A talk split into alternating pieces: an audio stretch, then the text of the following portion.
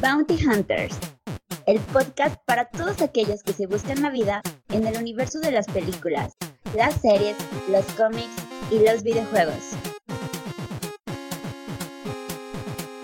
Este programa es patrocinado por la Corporación Cápsula.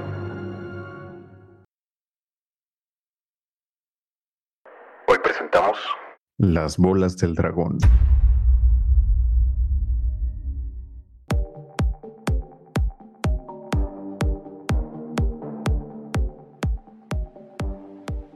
Hola a todos y sean bienvenidos a Bounty Hunters. Al habla Chus y como cada semana me encuentro con el único Targaryen que se quema con el fuego. Dimitri Albertini, ¿cómo estás, amigo? Y el único que no tiene el cabello teñido de rubio chus. Muy bien, muy bien, me parece perfecto. Oye, Mitri, este, pues fíjate que hoy andamos de gala, caray. ¿Ah, sí? ¿Por qué? ¿Por el estreno de House of Dragon? No, no, no. De hoy tenemos un super invitado, Dimitri, el primer invitado canónico de Bounty Hunters, que nos va a hacer favor eh, de acompañarnos en este programa. Por primera vez, entonces, ¿sí convenciste a Jon Snow de, de venir a grabar? No, no está disponible Jon Snow, tampoco está este, disponible este, ninguno de los Lannister, ni de los Targaryen, ni de nada. Pero mira, nos conseguimos a alguien de la Guardia Nocturna aquí, el buen Ross. Aquí lo tenemos para todos ustedes en Bounty Hunters. Obviamente se cayó con una lana para que lo trajeras aquí, pero cuéntanos, Ross, ¿qué sabes de cine? ¿O, o por qué te, o cuánto le pagaste a Chus para que grabaras con nosotros en este programa? Primero que nada, muchísimas gracias a Dimitri y a Chus por dejarme participar de tener podcast. Y eh, yo soy eh, estudiante, bueno, yo fui estudiante de cine, terminé hace poco la licenciatura de cinematografía, director de hasta ahora un cortometraje que sigue en postproducción, con un, un gran amor, un gran amor muy apasionado por lo que es el, el séptimo arte, por lo que es el contenido audiovisual, por lo que es el contenido geek, el contenido friki, y pues me sé defender un poco. Eso sí lo puedo garantizar. Tranquilo, Ross, aquí no vas a recibir ningún ataque, pero sí que da gusto saber que por lo menos ya, ya tendré a alguien de mi lado. Alguien que sí sabe de cine y no solamente le paga Netflix. Bienvenido, únete. Ya veremos, ya veremos este, para dónde se ha inclinado la balanza. Por ahora tenemos un programa cargado de dragones, amigo, de fuego y sangre. Pero antes de eso vamos a comenzar con las noticias. Y fíjate que tras este, tras ver Sega, el hitazo que fue, que fueron dos, las dos películas de Sonic, y viendo, inspirado un poquito por lo que está haciendo Nintendo, que dijo, pues como atontando, ¿no? Voy a hacer lo mismo que estos brothers, y ya está planeando lanzar sus propias películas este, bajo el sello de, de Sega Productions, ¿no? Un, poquito parecido a lo que hizo incluso Marvel, ¿no? Marvel Comics lo hizo en su momento y ya vemos que le fue bastante bien. Después de, después de Sonic, ¿cuál sería, el, ¿cuál sería el producto que consideras que la gente quisiera ver en cine o que se pudiera adaptar? Pues no sé, Dimitri, fíjate que a mí me encantaría ver algo, por ejemplo, de, de Crazy Taxi, ¿no? Me encantaría ver este clásico juego de, de las Arcadias adaptado, no sé, en algo muy loco, se podría hacer una serie de televisión o, o quizá una película. ¿Cómo ves tú, Ros, que tienes un camino tremendo en el mundo de los videojuegos? De hecho, a mí, a mí me llamó la atención que mencionaste Crazy Taxi Shoes porque se me hace una IP de la cual podría sacar una película pues bastante divertida, que puede acercarse un poco al estilo de de Rápidos y Furiosos, pero no tan exagerado. O este personaje, ah, Knights, Knights, pero no recuerdo del todo cuál era el nombre de su juego, que tienen como que cierto potencial o cierto gancho, porque no es solamente este que son pues de las más antiguas de, de Sega, sino que también son que tienen ya su nicho de fans que podría jalar, o sea, que ya podría jalar, ya tendría un público asegurado de, otro caso, de otra IP de Sega, no se me ocurre por el momento, más allá que Bayonetta, pero esa ahorita está compartida con Nintendo, entonces, este, si me permiten mencionar, las IPs que se, de, las, de las cuales se va a hacer película, va a ser Space Channel 5, que es un juego de baile estilo Just Dance, y también Comic Zone, que pido perdón, nunca había escuchado de esa de ese juego en mi vida. Este, es un juegazo ese de Comic Zone. Todo el que tenga por ahí un Xbox, es, échenle un ojo. Este, está ahí en, en- para, para comprarlo, valdrá como 30 pesos. Es el juego de un brother que hace cómic y que por azares del destino acaba, acaba dentro de un mundo del cómic y todos los... Es, es un juego en 2D de, estilo beat'em up y pues este brother va, va avanzando a través de, su propio cómic. Está bueno, está interesante echarle una mirada. Eh, dos proyectos sin duda, vamos a ver qué tal los adaptan. Para, bueno, para ya terminar de cerrar el tema de Sega, que es interesante que ellos se están uniendo con una productora que se llama Picture Start, que igual de nueva cuenta no es, parece que no es tan conocida en, en el mundo ahorita por lo que estoy viendo. Ha hecho muchísimas películas independientes que han ido hasta Sundance, entonces llama muchísimo la atención que se vayan por ese, por ese rumbo. A diferencia de Nintendo que este, se fue directamente con Illumination para la película que viene de Mario, que se retrasó al siguiente año, pero es la última colaboración que hacen con un estudio externo porque Nintendo compró una productora de películas animadas y lo que van a hacer es que van a adaptar todas sus franquicias, pero al menos únicamente en animación. Y Sega, por lo que estoy viendo, está apostando por adaptarlos como Sonic en live action. Es algo que puede salir muy bien o puede salir muy mal. Bueno, Dimitri, pues pasemos a la siguiente a la siguiente noticia, una noticia que seguramente a ti te va a romper el corazón. No.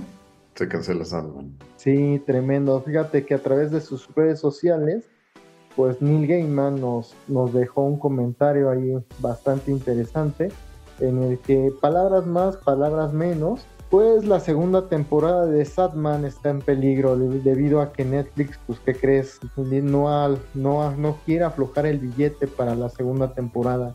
Y es que The Sadman tiene un presupuesto por episodio de 15 millones de dólares en esta primera temporada se gastaron aproximadamente 165 menos, este, digo más, este, el costo de, de la publicidad y toda la cosa.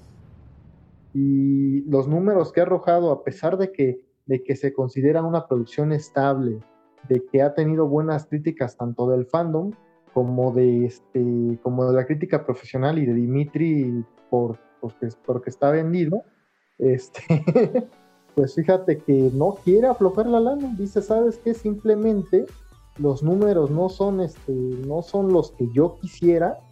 Y, híjoles, está en peligro la producción de la, de la siguiente temporada. Justo lo que mencionabas este, el programa pasado, Dimitri, que esto parece más como de HBO. Entonces, este, esa es la noticia en general. Esto es por un tema más de directivo, por la reestructuración de Warner. Él decía que la hechura de la serie fue hecha por Warner Bros. Y Netflix fue quien adquirió los derechos de distribución. Ahora que le van a, o que se encargaría en este caso Netflix hacerlo, yo creo que es más costoso que, que comprar la distribución. Entonces, seguramente optará por algún tipo de, de proyecto, sobre todo tener- tiene que ser más cuidadoso para la elección. Es una lástima porque Sandman es de esas series que fueron hechas con una gran calidad. Y por si no lo saben, o si ya vieron Sandman, si ya vieron los 10 episodios, el viernes se liberó, el viernes 19 se liberó un capítulo extra que es un capítulo animado de duración de aproximadamente hora y pico. Si lo quieren ir a ver y se quedaron con más ganas de Sandman. No me sorprende que Netflix cancele series después de una temporada. Lo que sí me sorprende es que cancele series que tienen, bueno, o series que vienen de propiedades intelectuales tan importantes como Sandman después de una temporada, porque ahorita se están quedando sin contenido, eh, quieren meter, ya van a meter anuncios, si no mal recuerdo, ya están metiendo anuncios en varias partes del mundo, en el servicio, mucho de su contenido se está yendo, mucho del contenido original que están produciendo, a excepción de, de Sandman, a excepción de una que otra cosa, como por ejemplo The Power of Dog o Tic Tic Boom, pero esa secuencia aparte. No, no, no se me hace que van por la dirección correcta, cancelando un montón de cosas después de muy poco tiempo de prueba. Y eso que la serie apenas salió, o sea, no tiene... Tiene un mes, tiene poco menos de un mes, si no mal recuerdo. Sí, exacto, no debe tener un mes. Me gusta, me gusta muchísimo Gaiman como escritor y me gusta muchísimo el arte que, que tiene el cómic de lo que he visto. También la serie se me hace muy atractiva visualmente. De los avances, de los estilos que han revelado, yo creo que se ve que tiene producción, se ve que hay cierto cariño por lo que estaban haciendo. Y Ross, no te esperes a leer la, tema literario, date una oportunidad de ver la serie. Creo que leerlo es como un extra de conocer más del mundo de Sandman. Sí, no, definitivamente ya nada sorprende de, Netflix. Como dice Ross, ha cancelado muchas cosas este, importantes y es una verdadera tristeza. Vamos a ver cómo, cómo, cómo continúa este, este suceso. Esperemos que la rescaten, como por ejemplo fue el caso de Cobra Kai, ¿no?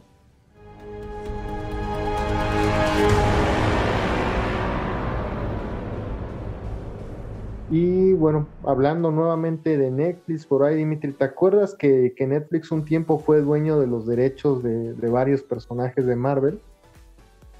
Y en esa ocasión Marvel hace una jugada bastante este, inteligente, ¿no?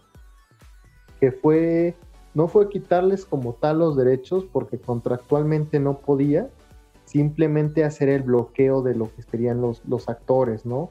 Eh, cómo se puede decir, influenciar a los actores para que no firmaran este, nuevas temporadas con Netflix y de cierta forma orillándolos a deshacerse de, los derechos. Y de un día para otro nos damos cuenta de que, por ejemplo, Daredevil ya sale en la serie de Hulk, ¿no? Y no, ni nos lo anunciaron ni nada, simplemente pasó.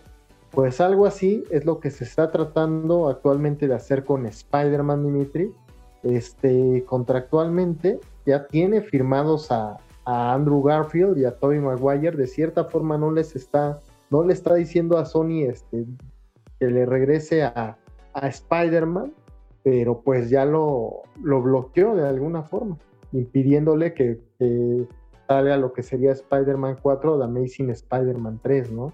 Con el fin de recuperar los, los derechos, ya un rollo un poquito más agresivo. Para poder regresar los derechos, porque recordemos que hay, en, ¿qué serán los 2000?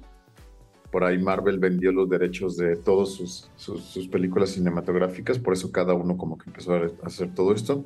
Y al final se regresó o se regresaban los derechos siempre y cuando no se produjeran las cintas. Por ejemplo, Los Cuatro Fantásticos se tenía que producir cada cuatro años o algo así, si no regresaban automáticamente los derechos a Marvel. Y aquí seguramente va a haber una cláusula que si no se hace o si no gusta o si no recaba tantos millones, vuelve nuevamente a casa. Pero ¿quién mejor para hablarnos de esto que, que, Ross, que es un gran apasionado del hombre araña, uno de los más grandes conocedores? Entonces, ¿cómo ves, Ross, este pseudo secuestro que está haciendo Marvel de los, no de los personajes, de los actores, que está poniendo en serios problemas ya Sony que de por sí no se cansa de, perder dinero, ¿eh?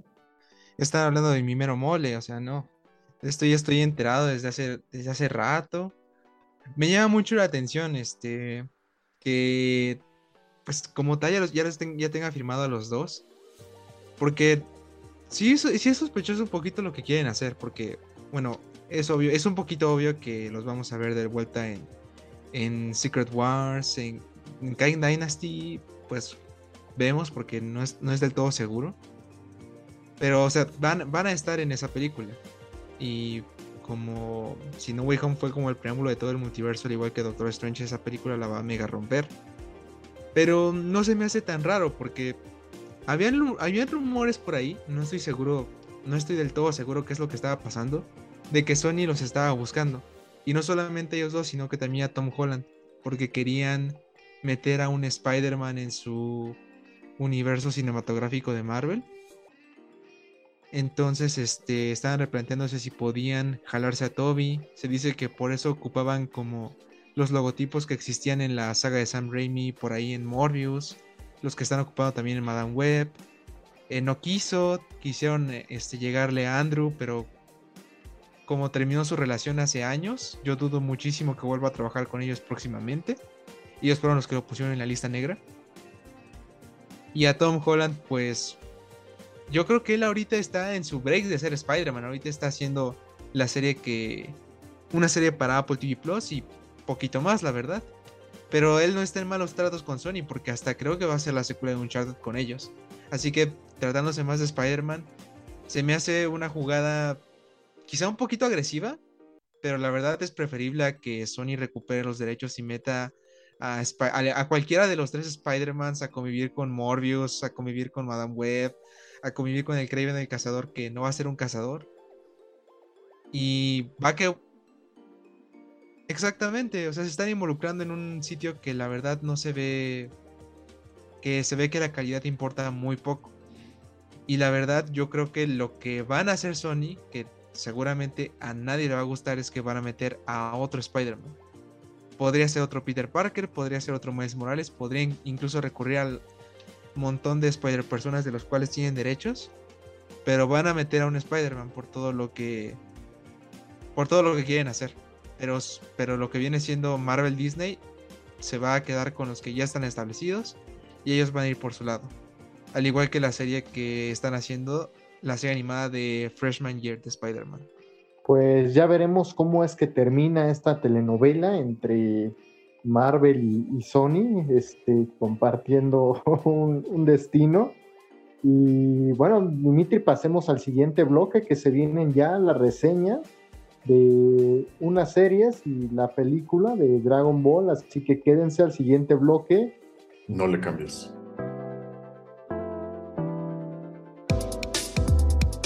Gran podcast conlleva una gran suscripción. Suscríbete y síguenos en nuestras redes sociales. No olvides compartirlo. Ayúdame, suscriptor. Eres mi única esperanza.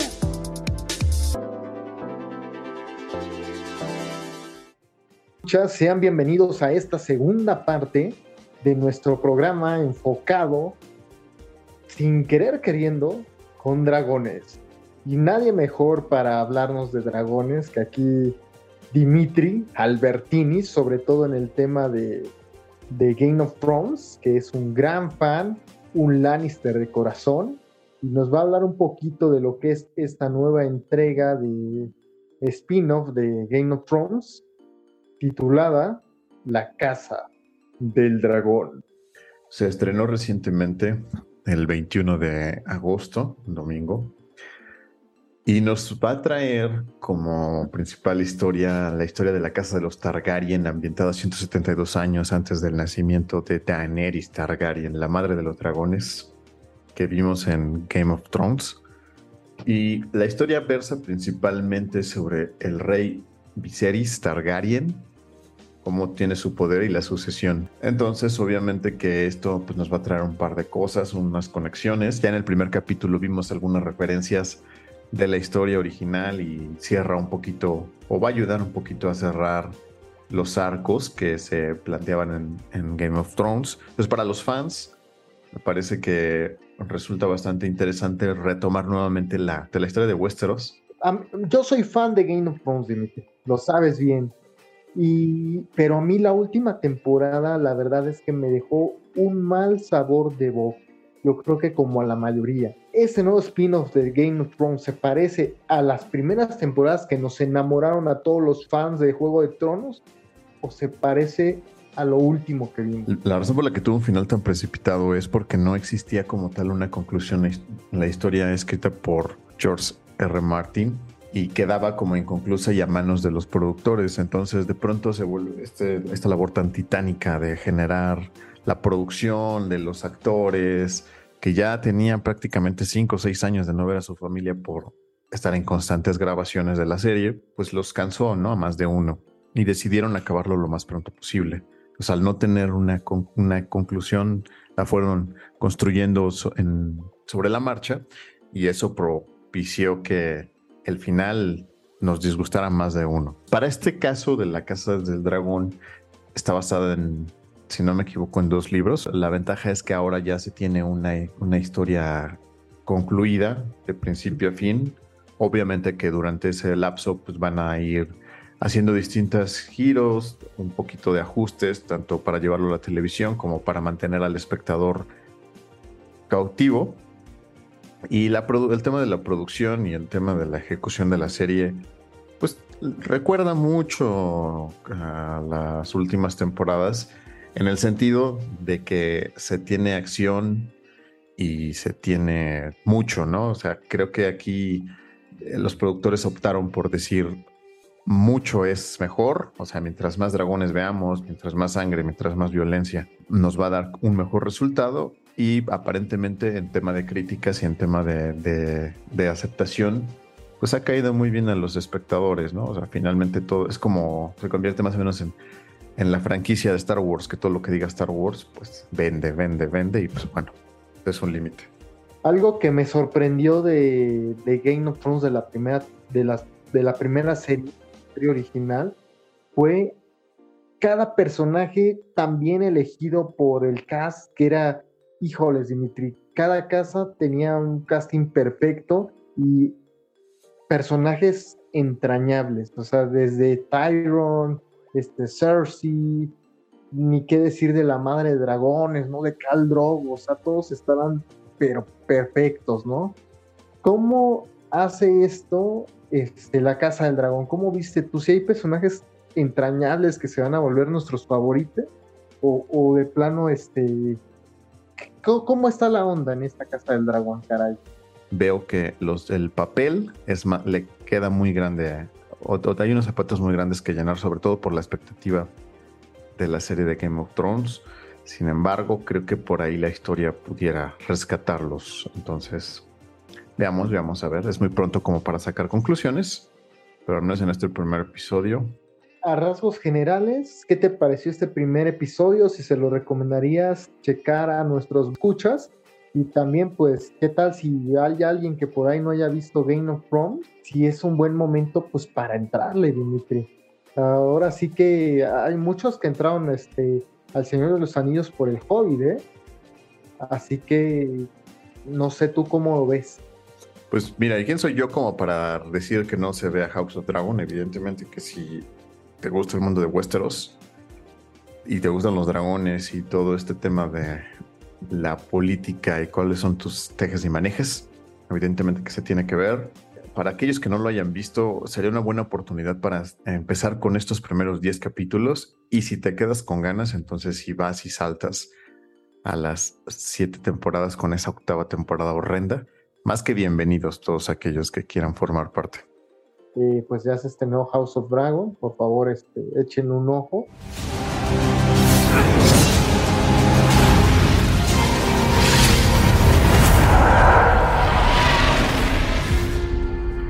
Pues, Chus, hablando de las bolas del dragón, te lanzaste a verla al cine, ¿no? Junto con nuestro super invitado, Ross.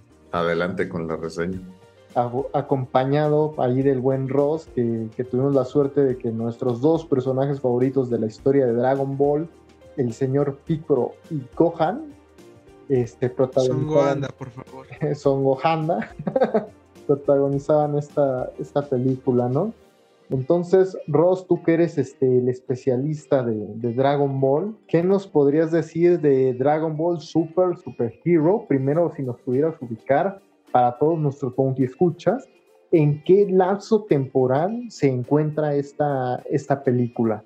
Yo tengo entendido que esta película se encuentra canónicamente, es después del anime, es después del Torneo del Poder, sucede después de la película de Broly, también sucede poquito después de la primera saga del manga que se llama la saga de Moro, que hasta ahora no ha sido animada, pero es sucede también antes. Digo, sucede antes de la, la saga más reciente que es la saga de Granola, que hace poquito terminó, terminó la semana pasada, de hecho. Esta es la primera película de Dragon Ball que tenemos este, en muchos, muchos años. Yo me, sí, en muchos, muchos años. Este, que no es protagonizada de, cierta manera por Goku y Vegeta, dejándolos un poquito de lados estos dos tremendos monstruos que inclinan la balanza este, ante cualquier batalla. Y tenemos a dos personajes pues, que habían sido bastante utilizados en Z, pero algo olvidados. Entonces, este, ¿qué te pareció este cambio que tiene de repente la franquicia? Que intenta darle protagonismo, un poquito más de protagonismo a su secundario. A mí me parece que ya era muy necesario porque ya tanto Goku como Vegeta, que obviamente son personajazos, son los que han creado la franquicia durante casi 30 años. No se les, no se les niega que son personajazos que también han inspirado a otros mangakas a crear arquetipos para los mangas shonen actuales, pero la verdad ya necesitan un descanso porque mientras sigan aumentando el poder, más, más fuertes tienen que ser los enemigos, menos sentido tiene el universo que tiene Dragon Ball. Justamente pasó eso en el manga y mm, dejando un poquito de lado eso, no sabemos hacia dónde va. Por lo cual se me hace muy fresco que le den protagonismo a personajes que no han tenido tanta relevancia últimamente en, en las últimas cosas que han sacado Dragon Ball. Y particularmente aplaudo que Piccolo haya sido uno de los más beneficiados de toda la película.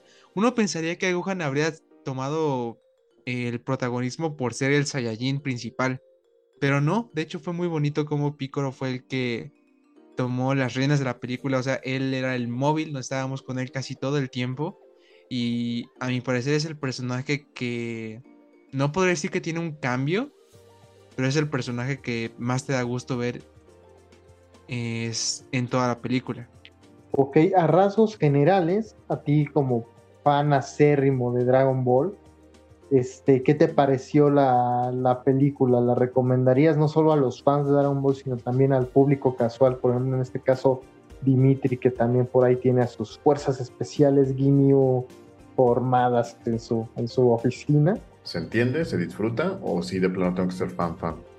Digo, fan no hace ritmo, pero sí por lo menos conocer los personajes al menos, ¿no? Es que es bastante difícil en el sentido de que, bueno, te, dan un poquito de contexto de la patrulla roja, te dan un poquito de contexto de lo que son los personajes, de los que son Goku, de lo que es Gohan, de lo que es Piccolo.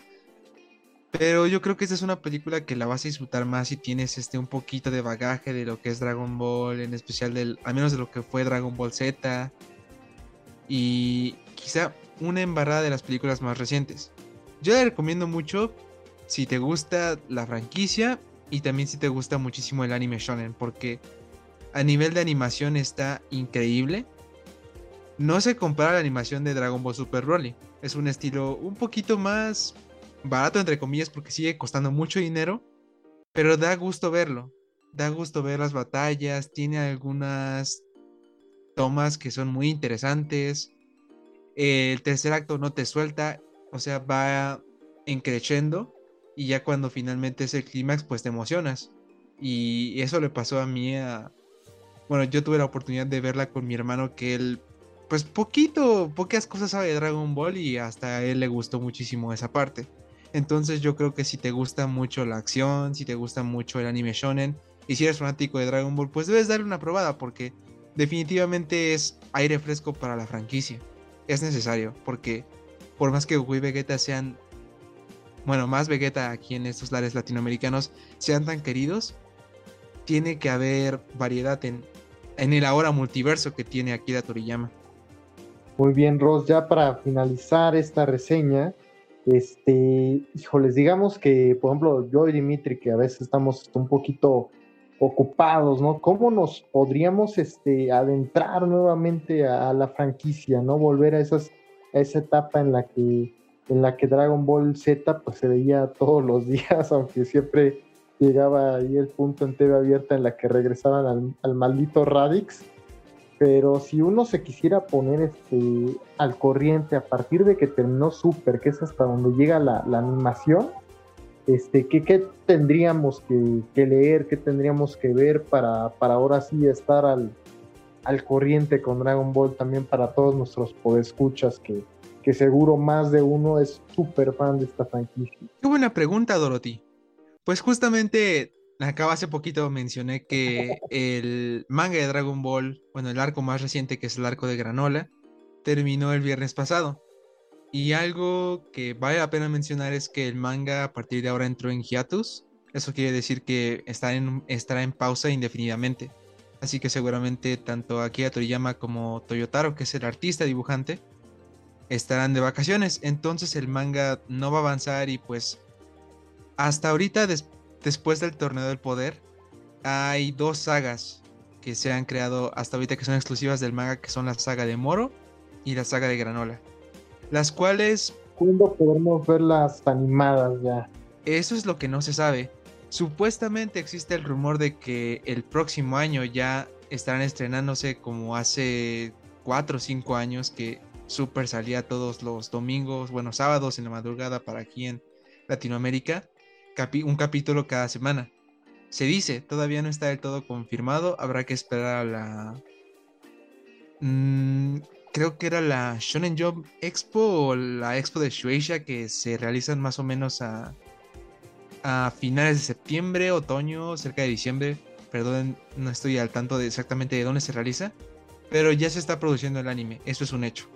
Si quieren leer el manga que yo lo recomiendo bastante por el dibujo que tiene que es espectacular yo creo que fue un gran acierto, una gran elección que Toyotaro empezara a partir de ahora a dibujar el manga, porque vale muchísimo la pena.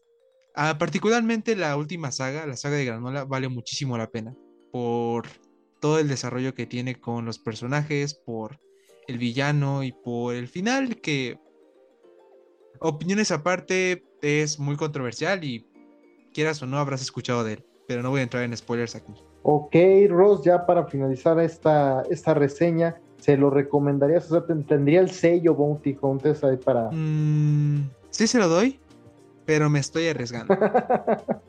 ¿Cómo ves, Dimitri? Muy bien, pues esto fue la reseña de Dragon Ball Super Super Hero. Ahorita Dimitri se llama un fan casual. Yo pregunto qué fan casual tiene a las fuerzas especiales Ginyu en el estudio de Bounty Hunters. Pero bueno, Dimitri, pues creo que hemos llegado ya al final de este episodio de Bounty Hunter. ¿Cómo ves a este invitado? ¿Habrá dado el ancho o, no le pasamos el cheque de Netflix? Eso reflejó la transferencia para ver si le invitamos al siguiente programa. pues que la gente nos diga si quieren a Ross. Ross es un gran conocedor. Espero que la hayas pasado bien, espero que no te haya molestado aquí los chistes del buen chus. si siguen cayendo los cheques, por supuesto que, eres más que bienvenido. No, claro que sí, este, por mí invítenme las veces que quieran, yo feliz de platicar con alguien más de todas las cosas que, la verdad a mí me, me encanta muchísimo discutirlas. Ross, usualmente aquí damos recomendaciones, recomiéndanos dos películas que ver así que te gusten mucho. Híjoles, bueno, pues de lo, de lo más reciente que he visto, la verdad, yo recomiendo en animación, recomiendo Lightyear, recomiendo que la vean con sus amigos, este, sirve para reforzar muchísimo la amistad. ¿Qué? ¿De qué estás hablando? No, no, no, no, ya, ya en serio, este, una, una animación que yo puedo recomendar. asustado. Se, se, le ponían los ojos en blanco. No, una animación que yo puedo recomendar, que es una de mis películas favoritas de la vida, se llama Bird Boy y los niños olvidados, o también se llama Psiconautas. Es una película española, eh, tiene una estética muy bonita, muy similar a cosas como Over the Garden Wall o las películas de Tim Burton. Es la historia de un, de un niño pájaro que vive en una en una isla que fue atacada por, una, por un ataque nuclear. Muy tétrica la película, muy tétrica. De hecho, es hasta por ciertos momentos bastante seria, bastante dramática. No es una película para niños, es una película bastante madura, pero vale muchísimo la pena para los entusiastas de la animación y para quienes están dispuestos a ver algo diferente. Y respecto a una recomendación de una película así que me haya gustado recientemente ver, pueden ver Tren Bala o Bullet Train. Algunos la conocerán porque sale Bad Bunny. Yo la conozco también porque sale Brad Pitt y Kikas. Pero una recomendación porque, Dios mío, es una película que te la vas a pasar de bomba porque es como una montaña rusa eh, de emociones. Las actuaciones son increíbles, o sea, son increíblemente graciosas. Cada uno hace un papel increíble aplausos a Bad Bunny. No voy a entrar en spoilers, pero aplausos por su gran interpretación del personaje de Lobo. Pero sin lugar a dudas la recomiendo muchísimo. Vayan a ver con amigos porque la van a, la van a disfrutar muchísimo. Eh, a ese sí le doy el sello Bounty Hunters. El único que no la he visto aquí es Chus, pero creo que con estos, con este sello Bounty Hunters ya correrá el cine. Date la oportunidad, te, te va a gustar. Sí, ya, ya Ya te creo, a ti sí te creo, Rosa. Dimitri, no, a veces no tanto, que digamos. Bueno, amigos, pues yo creo que hasta aquí hemos llegado ahora sí el, el programa de die- del día de hoy. Dimitri, ¿por qué nos anuncias nuestras redes Claro sociales? que sí, no se olviden seguirnos en Bounty Pot en todas las redes sociales y dejando, dejarnos alguna pregunta o cuestionamiento para que la platiquemos aquí en el siguiente programa. Muchas gracias por estar con nosotros, Ros. Un gusto siempre escucharte. Muchísimas gracias por invitarme y cuando quieran que igual a participar en Bounty Hunters, con mucho gusto. Ros, ¿dónde te pueden encontrar en redes sociales? Me pueden encontrar como de un canifín en Twitter o Fin Midorilla. Y también en Letterbox por arroba de un canifín. Te voy a seguir en Letterboxd. Oye, Dimitri, que nuestros podescuchas nos compartan su letterbox si tienen uno, ¿no? Por supuesto que sí. Estaría bueno, ok. Bueno, amigos, hasta el próximo episodio. Muchas gracias por haber escuchado este programa. Que tengan un buen inicio. Ah, no, un buen ombligo de semana, caray. Muchas gracias por escucharnos. Nos veremos luego. Adiós.